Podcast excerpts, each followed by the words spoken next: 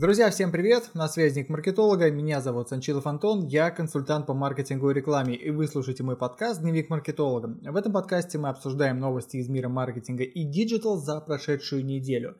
Итак, новостей накопилось достаточно много, об этом мы поговорим с вами прямо сейчас.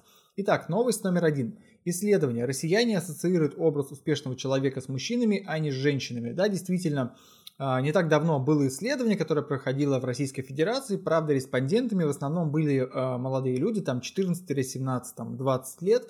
И их опрашивали, кто, по вашему мнению, является там успешным бизнесменом, актером и так далее и тому подобное. В общем, в подавляющем числе случаев а, с успешностью ассоциируется именно мужчина, в то время как если говорили про актеров, блогеров и так далее и тому подобное, вот там уже превалировала женская аудитория. Причем если опрашивали мужчин, то в основном говорили про мужчин, если опрашивали женщин, то в основном говорили про женщин. Да, вот такая вот корреляция была. Но все же, в общем и целом, получается, что у россиян, то есть у нас с вами, особенно у молодого поколения, подрастающего поколения, успешность ассоциируется с мужчинами. Я лично думаю, что все это строится на э, именно публичных людях, которые ассоци... ассоциируются с успешностью. То есть, если мы говорим про а, Запад, то это, естественно, это Илон Маск, это Марк Цукерберг, это еще куча-куча различных там предпринимателей, а, Стив Джобс тот же самый, да, те, кто а, прям конкретно всегда на слуху и так далее и тому подобное. Женщин, как правило, в этой среде меньше, но их больше в, э, в актерах и так далее, а, ну и здесь из каких-то таких творческих движухах. То есть поэтому, мне кажется, когда идет образ успешного, то в основном люди думают про бизнес-среду, а там все-таки больше мужчин. Ну, вот так вот как-то повелось. Новость номер два. ВКонтакте добавил сервис Дом-клик для поиска жилья Сбербанка. Если вы э, слушаете меня и вы не в курсе, что такое Дом-клик, я сейчас вам в паре слов расскажу. Домклик это сервис, который принадлежит Сбербанку. А, ранее он был не особо из, знаменитый, не особо востребован. В общем, ну, с помощью него можно искать квартиру, а, чтобы купить, либо снять, ну, не только квартиру, там, комнату, еще и так далее и тому подобное. Примечательно то, что эти квартиры проверены Сбербанком, то есть они какие-то не левые, там нет черных риэлторов и вот этой вот всей непонятной фигни, а, с которой вы плюс-минус столкнетесь, если когда-нибудь будете арендовывать жилье или там покупать квартиру, особенно на вторичном рынке. Сейчас это все дело можно не переходить на отдельный сайт, а сделать внутри непосредственно ВКонтакте. Штука удобная, ВКонтакте идет по пути развития суперприложения, то есть когда вы, у вас будет куча-куча всего внутри во ВКонтакте. Сейчас вы можете там заказать такси, найти работу, купить квартиру, я не знаю, э, там знакомства, я думаю, тоже должны какие-нибудь быть. В общем, там, в общем, в принципе, у вас должно быть только одно приложение ВКонтакте. Для всего остального там найдется какой-нибудь подраздел. Новость номер три. Власти обсудят послабления для IT-сектора. Это снизит риск блокировки Facebook и Twitter. А, я лично отношусь к этой новости следующим образом. Есть такая поговорка «сделать хорошую мину при плохой игре». По большому счету, а, что это означает? То есть наши власти собираются типа меньше напрягать IT-сектор.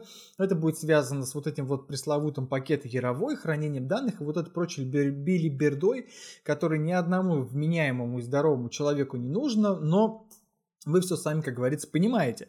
И вот э, власти решили, так как, ну, лично я думаю, что они тупо не способны контролировать нормальный IT-сектор, они решили, типа, мы вот вас будем меньше трогать. Насколько это будет все адекватно и вменяемо, я, мне сложно сказать. Относительно блокировки Facebook и Twitter, это вообще полная чепуха. Заблокировать сейчас интернет, какие-то сайты, это просто нереально. То есть посмотрите на Беларусь, посмотрите на батьку, и вы поймете, что это, как говорится, все равно, что воду проливать на в сито, абсолютно бесполезное занятие. Есть VPN, блокировки, обходы и так далее и тому подобное. Но в любом случае, это, это новость хорошая. То есть, если бы вот они взяли по взяли IT-сектор за одно место покрепче, вот это было бы, я думаю, хуже, это отразилось бы на всех нас, на качестве интернет-услуг и на их стоимость в первую очередь. А так, я думаю, что это хорошо. Вот отстали бы они полностью от IT-сектора, это было бы вообще шикарно. Исследование. Работа гендиректором приводит к повреждениям мозга. Да, интересная новость. Э, в тему вчерашнего фильма, который я смотрел, что-то «Офисный беспредел». Кстати, трешовый фильм, честно. Э, посмотрите, если будет время и желание. Ну так вот, э, Данное исследование говорит о том, что люди, которые занимают высокие посты, особенно в крупных компаниях, у них по большому счету со временем перестает работает такая штука, как эмпатия. То есть они не могут смотреть на мир э, глазами другого человека, они не могут войти в положение другого человека, они не, воспо... не способны воспринимать а, работу другого человека адекватно. То есть, ну, на самом деле это а, очень такое занятное исследование. Это вот мне, например, многое рассказало про, допустим, поведение того же Илона Маска, который очень достаточно публичный э, и идет на коннект со многими людьми, да, то есть э, что для многих непривычно. И в то время как вот посмотрите на Цукерберга, который ходит э, в э, куче там охраны и так далее и тому подобное. То есть, ну вот два, как говорится, разных вида гендиректоров, в принципе, обе, оба крупные компании, интернациональные корпорации, но ведут они себя абсолютно по-разному. Ну так вот, что говорится еще в исследовании? Для того, чтобы Гензиру не попасть вот в эту ловушку, да, то есть когда он становится абсолютно не способным взглянуть на э, компанию, взглянуть на ее риски, взглянуть на ее сотрудников глазами непосредственно самих работников, им нужно попытаться как-то, не знаю, изменить обстановку, там, допустим, приводится вариант поездки в какое-нибудь отдаленное, не знаю, путешествие с, ограниченным, э, с ограниченными деньгами, без э, там, мобильного телефона и так далее и тому подобное. Ну, в общем, ну, штука очень интересная. То есть это мне прям, э, прям напомнил некоторых людей, которых я знаю лично, которые на мой взгляд, вели себя крайне, крайне неадекватно, хотя они вот управляли очень серьезными компаниями. Теперь плюс-минус хотя бы понимаю, почему это происходит. Франчайзи Макдональдс в США обвинили компанию в расизме. Да, интересная новость такая. В общем, есть в Макдональдсе, ну, если вы, кстати, не в курсе, то Макдональдс открывается не самостоятельно. Макдональдс открывается по франшизе, там, и, в принципе, он открывается по франшизе во всем мире, там есть и в России, и в США, и в Европе. Не суть важно. Ну так вот, на Макдак в США э, черный франчайзи, да, очень важный момент, они на него подали в суд, требуют от него 1 миллиард баксов и говорят о том, что, значит, подход к, к белым франчайзи, к черным, типа, он разный. То есть белых в основном а, берут и белые открывают свои э, рестораны Макдак э, в хороших районах, соответственно, с хорошей выручкой. А франчайзи черный район, в основном им там предлагают типа черные районы неблагополучные. Ну, в общем, такой интересный момент. Вопрос, а почему районы в Америке какие-то считаются неблагополучными? Ну, наверное, потому что, блин, они черные, и вот поэтому они и стали неблагополучными. Кстати, очень хороший пример того, что я вам сейчас говорю, эм, есть в недавнем видео Варламова про... Какой же там город-то? Про Бруклин, не Бруклин, а, Детройт, про, про Детройт, и он рассказывал про Детройт, значит, вот на, на примере Детройта вы можете понять, о чем я говорю. И, в общем, черные франчайзи, типа, они вот э, подали иск на Макдональдс, но я думаю, что Макдональдсу будет абсолютно похеру на них, и ничего они там не выиграют, то есть абсолютно от этого. Как всегда, поухают, поахают, да домой поедут. Продавцов вещей на Авито могут, за, могут заставить платить налоги. Да, это такая абсолютно э, абсурдная новость прошла, но абсурд в ней заключается не в самой новости, а в том, что наше с вами любимое правительство и дорогое наши, значит, наши дорогие правители решили с нас э, драть бабки, если мы продаем что-то на Авито. Ну, к примеру, купили вы себе что-нибудь на Авито, я не знаю, какую-нибудь абсолютную безделушку, продавец должен заплатить с нее 13%. Я лично думаю, что вот такая штука, она просто, вот если вот этот налог введут, и реально его как-то заставят а, продавцов платить эти налоги, то есть, ну, такие площадки, как Авито и Юла, они, они вот будут отмирать. То есть, поэтому это очень хреновая мысль, и люди найдут другие способы, как это делать будут продавать там за 1 рубль, грубо говоря, и договариваться по факту, но я думаю, что это плюс-минус будет э, работать плохо на именно именно на эти площадки. Я надеюсь, что этого все, все не будет, потому что это полнейший абсурд и ни к чему хорошему абсолютно что не приведет. А, управление ФАС возбудило уголовное дело против Ивлеева за нарушение закона о рекламе. Да, действительно, Ивлеев выпустил какое-то у себя видео на YouTube-канале, я на нее не подписан, поэтому я не могу сказать суть этого видео, но там, в общем-то, была реклама алкоголя, она была такая, типа, а нативная, там вот все дела, но, в общем-то, ее взяли за жопу и теперь хотят нагнуть по рекламе, то есть э, впаять их очень крутой штраф. Ну, тут надо понимать, что чем вы более медийный, чем вы такой более крутой, чем ведь более понтовый, тем, соответственно, за вами будут больше смотреть. Особенно вот, э, что меня поражает в отечественных медийных людях, я не имею в виду там в актерах, певцах, а вот именно в таких вот инфлюенсерах. Это вот это абсолютно идиотские понты, э, показ кучи бабла и вот это вот выебон на тему денег и того, что мы такие все там типа классные, офигенные, смотрите, сколько у нас бабла. А, во-первых, это дико раздражает, то есть это дико раздражает абсолютно всех, кого, кто это видит. А, во-вторых, естественно, а, когда вы показываете, что у вас дохера денег, первый, кто на вас обратит внимание, это наше государство. Поэтому если, а, по сути, ФАС э, не смотрит ролики практически никого с Ютуба, но я думаю, что у них просто есть аккаунт с подписками на всех топ-блогеров, всех самых таких топов, топ-охерительных блогеров, кто кичится бабками, и вот они смотрят, как вот кто-нибудь только так что-нибудь там оступился, хуякс теперь э, и э, штраф на миллион. Простите за мой французский, но вот факт, факт остается фактом. Поэтому мне, лично мне Ивлеева не жалко после того, как я пару лет назад услышал на конференции кто-то обмолвился о ее прескуранте на рекламу, я думаю, что для нее это штраф, это все равно, что жопу вытереть туалетной бумагой. Как-то так. Россияне переходят на дорогие смартфоны. Да, новость меня прям дико насмешила, с учетом того, что у нас падают доходы населения, люди пипец как закредитованы, но, блядь, дорогие смартфоны мы себе покупаем. Это просто абсурд, но факт остается фактом. Люди действительно начали покупать смартфоны, которые, как мне кажется, им ни хера не по карману. То есть смартфоны за 50 тысяч рублей и выше. Я лично не понимаю, зачем нужен такой дорогой смартфон, то есть в чем его приколюха. И я как маркетолог вам точно могу сказать, что как только смартфон выходит там, наверное, процентов 70 это вот э, налог на дурака, я его называю, то есть это маркетинговые всякие движухи, за которые вы платите по факту. То есть я лично думаю, что смартфон можно покупать спустя там 2-3 года после того, как он выходит. То есть когда это уже это флагман, потом это постфлагман, потом это пост-постфлагман, вот тогда его можно покупать по нормальной будет цене. Вот. Но люди почему-то покупают. Очень важный факт, что люди в основном покупают их кредиты.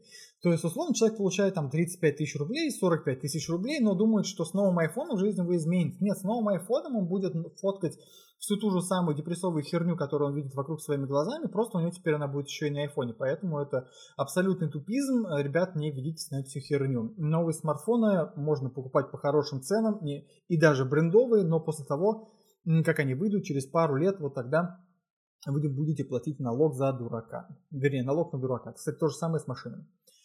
А, в Пакистане заблокировали Тиндер за аморальный контент. Вот это да. В общем, да, реально, в Пакистане блокировали Тиндер а, представительница женской аудитории Пакистана сказала, что все, что не могут контролировать мужчины, а Тиндер они, естественно, контролировать не могут, они хотят запретить.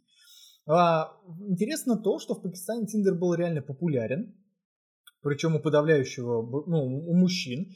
Соответственно, они его ставили себе на телефоне. Если вы не понимаете, о чем я говорю, сейчас переведу. В общем, пакистанцы ставили себе его на мобилу, чтобы посмотреть за европейками, американками, там, не знаю, славянками, за их голыми задницами, поставить лайки, написать «О, хабиби», что-то в этом духе.